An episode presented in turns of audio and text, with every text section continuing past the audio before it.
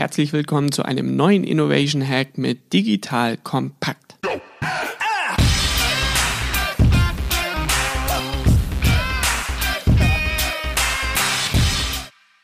Mein Name ist Robert Brotmeier, ich bin Co-Gründer von disruptive.com und wir helfen Unternehmen, ihre heutigen Standards in der Branche zu hinterfragen, sich von anderen Industrien inspirieren zu lassen, um damit völlig neue Lösungsansätze in der eigenen Branche zu definieren und zu etablieren, damit man sich nachhaltig vom Wettbewerb differenzieren kann. Und in der heutigen Folge möchte ich euch sechs Fehler vorstellen, die ihr versuchen müsst, tunlichst zu vermeiden. Im Grunde sechs Qualitätsfilter, an denen ihr euch orientieren könnt, um eure Innovationsthemen nachhaltig zum Erfolg zu bringen und die Erfolgswahrscheinlichkeit einfach massiv zu erhöhen. Und B, für uns auch irgendwie durchzuhangeln, welche sollten wir weiterverfolgen, an welche Themen sollten wir auch festhalten, wenn vielleicht die Zeit schlecht läuft und wo sollten wir vielleicht starten und worauf kommt es eigentlich am Ende wirklich an.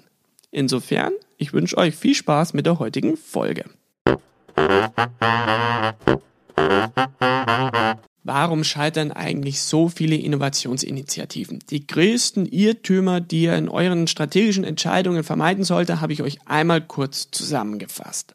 Erstens, ich muss andere Branchen angreifen und erobern. Google erfindet das Auto neu, Amazon macht auf Streaming. Wenn man irgendwie heute nicht mindestens eine fremde Branche angreift, wird man doch gar nicht mehr ernst genommen. Dadurch entsteht aber ein völliges Fehlbild alle diese Unternehmen starteten ihre Innovationsinitiativen erst Jahre später, als sie ihren eigenen Markt bereits völlig abgesichert hatten. Das heißt, auch starten sie nicht völlig woanders, sondern jedes Mal in ihrem Kerngeschäft. Das heißt, Amazon startete die eigene Serviceoffensive initial bei der eigenen Kern-DNA, nämlich den Büchern mit damals dem E-Book-Reader Amazon Kindle. Und die nächsten drei Jahre hatte man sich auch nichts anderes vorgenommen. Und bevor ihr euch also völlig neue Branchen vornehmt, solltet ihr erst euch initial einmal fragen, wie ihr von innen nach außen eure Innovationsoffensive starten könnt fangt am Kern bei eurem Herzen, bei eurer Kern-DNA an und geht dann von innen nach außen. Zweiter größter Irrtum ist, Neue Geschäftsmodelle etabliere ich in kürzester Zeit. Netflix ist eines der ganz wenigen Unternehmen, die auf hohem Umsatzniveau ihr Geschäftsmodell radikal schnell gedreht haben. Das ist wirklich eine unternehmerische Glanzleistung, sicher aber auch irgendwie aus der Not herausgeboren, weil das DVD-Geschäft damals massiv weggebrochen ist. Und die meisten Unternehmen bauen dagegen ihre Nachfolge über viele Jahre parallel auf. Microsoft Azure zum Beispiel, deren Cloud-Plattform, wo sie eben heute die Microsoft Office-Lizenzen gegen eine Abo Abogebühr vermieten und nicht mehr gegen eine Jahressoftwarelizenz. Und Azure wurde schon fast zehn Jahre mitgeschleppt. Das heißt, vor zwölf Jahren, wo ich noch an der Uni war, habe ich tatsächlich noch Seminararbeit darüber geschrieben. Und die haben dieses Geschäftsmodell so lange parallel mitlaufen lassen, bis irgendwann mal der Zeitpunkt kam, wo der Tipping Point war und es gekippt ist und die Leute immer mehr auf Cloud-Lösungen eben umgesprungen sind. Und heute macht über 50 Prozent des Gewinnes Microsoft mit ihrer Plattform Microsoft Azure. Aber jetzt erst löste es das klassische Softwaregeschäft von Microsoft ab. Das heißt, sie mussten es zehn Jahre mitschleppen, das heißt zehn Jahre Verluste auch mitnehmen und trotzdem haben sie das Thema nie aufgegeben. Und die Frage, die ich mir heute eigentlich als Unternehmen stellen muss, ist, an welches Thema glaube ich eigentlich so stark, dass ich selbst bereit wäre, es zehn Jahre mitzuschleppen. Und schlecht ist es allerdings, wenn man wie beispielsweise BMW mit der i3-Serie in der Pole Position ist, dann einfach aber mal fünf Jahre komplett stagnieren lässt, weil halt nicht sofort die umsatzseitig alles klappt und weil vielleicht nicht sofort die Planzahlen eben erfüllt wurden. Und jetzt hat, wo irgendwie sozusagen gefühlt dieser Tipping Point ist in Sachen Elektromobilität, versucht man halt plötzlich wieder Gas zu geben, weil jetzt irgendwie die Nachfrage nach Elektroautos massiv steigt. Aber wenn man halt fünf Jahre überhaupt nichts macht, dann gibt man halt seine Pole Position leider her. So, und, und BMW war eigentlich vorne dran, haben es dann fünf Jahre schleifen lassen, weil eben die Erfolgszahl nicht sofort irgendwie so kam, wie sie es dachten oder gehofft hatten. Und jetzt sind sie bestenfalls noch im Mittelfeld. Und das ist nochmal ein Beispiel, wie man es vielleicht besser nicht macht. Und das bringt mich auch schon zum dritten größten Irrtum und dem irgendwie BMW auch erliegen ist. Ich kann auf Brancheninnovation schnell reagieren. IBM war für das Cloud-Zeitalter in der allerbesten Position. Sie hatten eigentlich alles in der Firma, um der Player am Markt zu werden. Allerdings waren die Gewinne der großen Serverrechner einfach zu attraktiv dass sie irgendwie auf dem Markt für Cloud Computing eben ähm, aufgesprungen sind, weil er ihnen irgendwie noch viel zu klein erschien. Und das ist eine typische Expertenarroganz, dann einfach zu meinen, naja, sobald dann irgendwie der Markt irgendwie äh, profitabel ist, wenn es dann attraktiv ist, dann steigen wir einfach mit unserer Kompetenz mittendrin rein und dann läuft das alles. Alles kein Problem. Nur was halt die Unternehmen nicht sehen ist, dass die Konkurrenz fünf Jahre lang üben konnte. Das heißt, als IBM dann eingestiegen ist, mussten sie für ihren Cloud-Service einen Dollar pro Gigabyte Speicherplatz verlangen. Die Konkurrenz aber, wie Amazon äh, Webserver, verlangte aber nur zwei Cent. Und der Vorteil war einfach, dass man ja jahrelang optimieren konnte, um eben den Preis pro Gigabyte eben zu reduzieren. Und da waren natürlich die Augen groß bei IBM und die haben sich natürlich dann mal gedacht, öh, das ist doch gar kein Business. Und dann hat man zwei Jahre lang selber geübt und dann lag eben IBM nach zwei Jahren bei 30 Cent pro Gigabyte. Und dann war es immer noch kein Business. Und da muss man halt sagen, doch, es ist eben schon ein Business, eben nur eben keines mehr für IBM. Und die bestimmten Player in dem Markt sind jetzt eben andere. Und ich hoffe, dass ein Jeff Bezos jedes Jahr eine Dankeskarte an IBM schickt und eben für deren Expertenüberheblichkeit lässt sich leider auch wieder auf der Automobilbranche gut beobachten, wo jetzt auch irgendwie so langsam auch dem letzten Autohersteller in Deutschland klar wurde, wie weit man in Sachen Batterietechnologie, wie weit man in Sachen autonomes Fahren, wie weit man auch in Sachen Software-Updates, wie weit man teilweise auch in der Chip-Technologie, die du eigentlich perspektivisch für Autos brauchst, um es wie ein Smartphone-Device zu behandeln, wie weit man da zurückliegt. Das heißt, zu glauben, ne, es ändert sich irgendwie nur die Motorisierung, und alles andere kriegen wir dann mit unserer klassischen Automobilerfahrung hin. Das bringt einen in ein trügerisches Umfeld, weil man dann plötzlich, wenn der Markt dreht, wenn man plötzlich die Konkurrenz wie ein Tesla ernst nimmt, wenn man sich das dann alles im Detail anguckt, man merkt, dass die natürlich über die letzten zehn Jahre nicht still geblieben sind, sondern massiv in Forschungen in die Kerntechnologie investiert haben und dadurch sich einen massiven Wissensvorsprung erarbeitet haben, den die Automobilindustrie erstmal wieder auffüllen muss. Insofern bitte keine Expertenarroganz an den Tag äh, legen und nicht glauben, dass ihr auf neue Märkte einfach so mal schnell draufspringen könnt. Jetzt kommt ein kleiner Werbespot. Aufgepasst! Wusstest du, dass HR-Teams heutzutage mit mehr Aufgaben denn je konfrontiert sind? In der aktuellen Studie HR Trends, die Zukunft der Personalarbeit 2024 von Sage, wurden HR-Teams aus sieben verschiedenen Ländern und über 20 Branchen befragt, um top aktuelle Insights in der Entwicklung des Personalwesens zu geben. Sage entwickelt HR-Tools und Software für dein Unternehmen, um Lohnabrechnungen, Personalmanagement, Buchhaltung und mehr zu vereinfachen. So, und die Studie von Sage zeigt unter anderem, dass ganze 91% der HR-Teams angeben, dass ihre Arbeit Arbeitsbelastung im letzten Jahr zugenommen hat, aber gleichzeitig glauben 79 Prozent der Befragten, dass Automatisierung ihre Prozesse zukünftig verbessern und Zeit sparen kann. Ebenfalls spielt auch KI eine große Rolle. Derzeit nutzen etwa ein Drittel bereits Chatbots wie ChatGPT in ihren Prozessen und circa drei Viertel der PersonalleiterInnen sind sich bereits sicher, dass KI die Arbeitsweise im HR revolutionieren wird. Du merkst, die Studie ist vollgepackt mit Statistiken, überraschenden Erkenntnissen und Tipps für HR-Führungskräfte, die vorankommen wollen und zeigt eine Momentaufnahme der sich stetig wandelnden Rolle von HR heute. Am besten schaust du dir die Studie HR-Trends, die Zukunft der Personalarbeit 2024 selbst an. Unter digitalkompakt.de slash Sage, S-A-G-E, kannst du sie dir komplett kostenlos herunterladen. Und wie immer findest du alle Infos auch auf unserer Sponsorenseite unter digitalkompakt.de slash Sponsoren. Werbung Ende.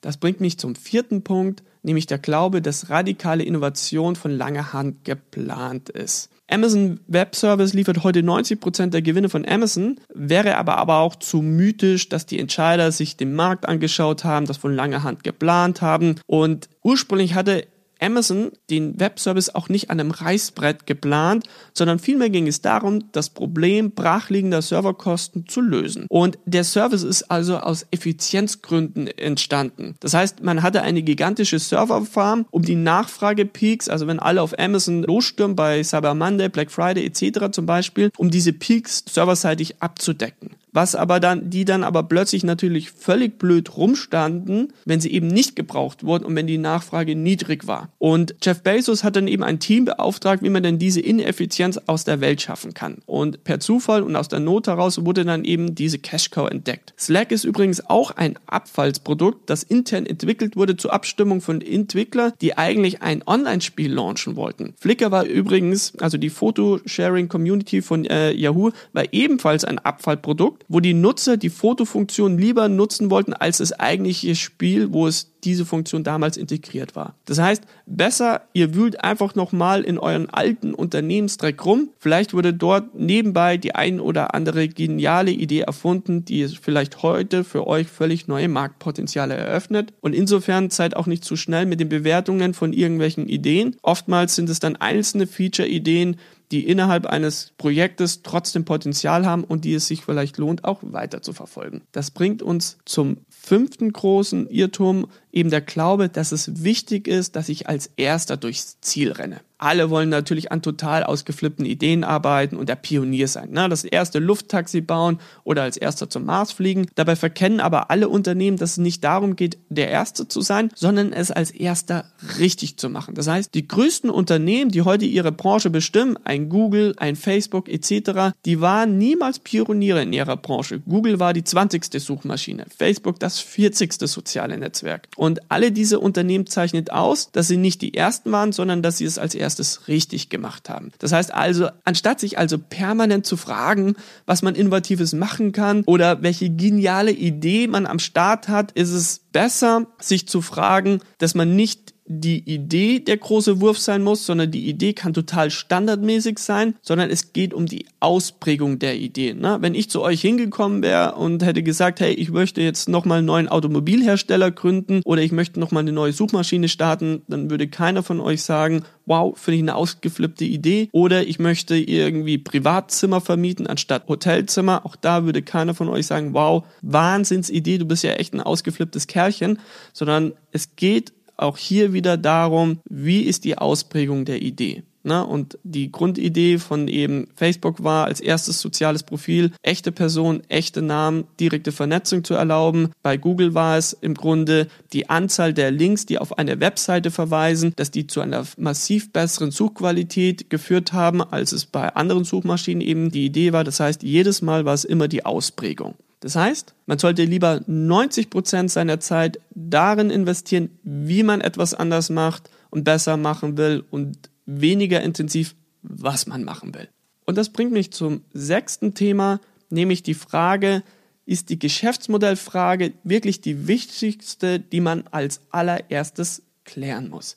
Das heißt, in Deutschland darf man sich ja keine Woche mit einem Thema beschäftigen, ohne danach direkt einen Businessplan zu haben, der für die nächsten zehn Jahre mit 100% Sicherheit einem klar aufzeigt, wie viel Umsatz man generieren wird. Ne? Bloß kein Risiko eingehen. Und wehe, man liegt dann später auch nur 5% unter dem Plan, na, dann kommen wieder die Excel-Killer aus der Organisation und tun noch, noch jede neue Initiative wieder zerhackstückeln. Und überhaupt, wenn man damit nicht mehrere Milliarden innerhalb von sechs Monaten machen kann, dann rührt es hier sowieso keiner mehr an, weil dann ist es ja alles super unattraktiv. Und ein Gewinn mit einer, wenn das nicht mindestens 20% Marge vom Beginn an hat, kann man ja wohl wirklich wohl erwarten, dass das ja möglich ist. Ne? Und schließlich machen wir mit unserem alten, seit über 50 Jahren oder 100 Jahren gewachsene Geschäft das doch ebenso. Ne? Und dann muss ja das wohl eine neue Initiative auch hinkriegen. Nur mal so am Rande.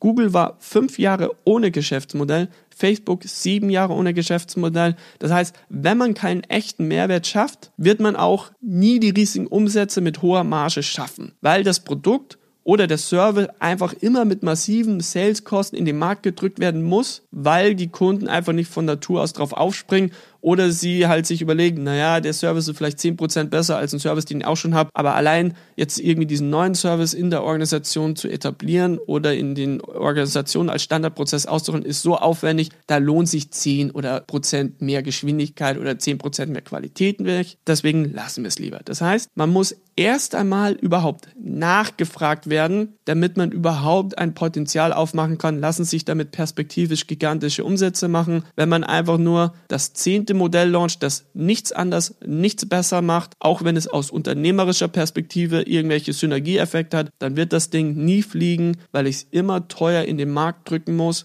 und niemand irgendwie den sofortigen Mehrwert begreift. Also insofern konzentriert euch auf einen Mehrwert, der wirklich fulminant besser ist als das, was man am Markt findet und in einem zweiten Schritt wenn ihr merkt, okay, die Nachfrage kommt, das wollen Leute wirklich nutzen, dann überlegt man sich, wie kann oder möchte ich damit Geld verdienen. Bisher habe ich noch kein Modell gefunden, das nicht irgendwie in der Lage war, Umsätze zu generieren, wenn unglaublich viele Nutzer sich darauf gestürzt haben. Lasst es mich noch einmal kurz für euch zusammenfassen. Was waren die sechs Punkte? Der erste Punkt war, fangt nicht bei anderen Branchen an, sondern fangt erstmal bei eurer Kern-DNA an und sichert die auf eine digitale Art und Weise ab und arbeitet euch von innen nach außen. Das zweite ist, neue Geschäftsmodelle lassen sich halt eben nicht in kürzester Zeit etablieren, sondern überlegt euch als Unternehmen, auf welches Thema würdet ihr so stark setzen, dass ihr selbst bereit wärt, es zehn Jahre durchzuschleppen. Und ich glaube, das ist ein hervorragender Qualitäts Filter, um für euch selber festzulegen, welche Themen sind wirklich die, die ihr anschieben solltet. Das dritte ist,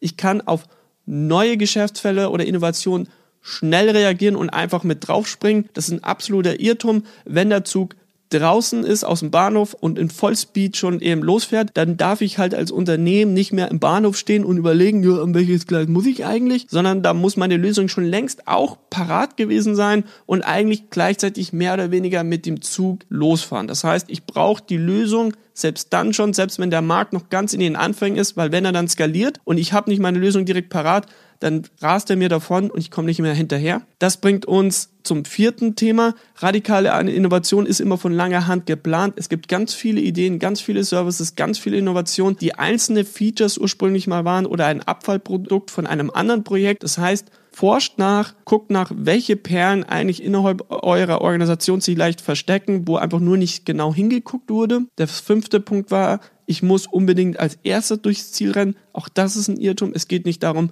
der Erste bei dem Thema zu sein, sondern es als Erster richtig zu machen. Das heißt nicht, was man macht, ist so sonderlich entscheidend, sondern wie man es macht und die Ausprägung ist entscheidend. Und nochmal der sechste und letzte Punkt. Die Geschäftsmodellfrage ist die wichtigste, die ich immer als erstes klären muss. Das erste, was man wirklich klären muss, ist, was habe ich eigentlich einer Zielgruppe an Relevantes anzubieten und ist das etwas, dass es so fulminant besser ist, dass die Kunden darauf anspringen würden, weil wenn ich das nicht geklärt bekomme, dann kann ich mir das geilste Geschäftsmodell der Welt ähm, ausdenken. Es wird nie richtig profitabel, weil ich diese Lösung immer mit ganz viel Marketingkosten in den Markt drücken muss. Orientiert euch an diesen sechs Punkten und ich glaube, ihr habt dann eigentlich sechs hervorragende Filter, die euch im Grunde es erlauben, bestimmte Projekte irgendwie auch zu bewerten und für euch irgendwie die richtigen Themen auswendig zu machen. Probiert es aus und ich freue mich wie immer über euer Feedback, wie es gelaufen ist. Danke euch und bis zur nächsten Folge.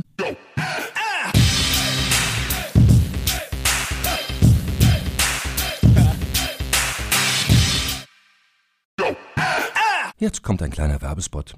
Aufgepasst. Du kennst es doch sicherlich auch. Der Frühling ist im vollen Gange, es müsste mal wieder geputzt werden oder auch ausgemistet. Also wir haben das Thema auf jeden Fall gerade, denn nach unserem großen Live-Treffen von unserem Business Club Makers and Shakers missten wir gerade unseren ganzen Keller aus und dabei gibt es auch Dinge, da habe ich gar keine Lust, die aufwendig ins Internet zu stellen, sondern suche Hilfe. Und zwar haben wir da einen spannenden Partner, den kennst du bestimmt auch schon, denn mit Rebuy kannst du deine gebrauchten Artikel, wie zum Beispiel Bücher, Musik, Filme oder Technik wie Smartphones, HiFi und vieles mehr verkaufen. Komplett stressfrei, ohne lästige günstiges Erstellen von Anzeigen und vor allem ohne stressige Kommunikation mit KäuferInnen. In nur 30 Sekunden findest du heraus, wie viel Geld du für deine Artikel bekommst und wenn dein Artikel im Lager von Rebuy angekommen ist, bekommst du das Geld ganz automatisch schon sechs Tage später ausgezahlt. Also, mach's wie wir, spar dir doch einfach das Text- und Abfotografieren deiner Schätze und besuche direkt Rebuy. Unter digitalkompakt.de slash Rebuy habe ich dir eine Weiterleitung eingerichtet und alle Infos findest du wie immer auch auf unserer Sponsorenseite unter digitalkompakt.de slash Sponsoren. Werbung Ende.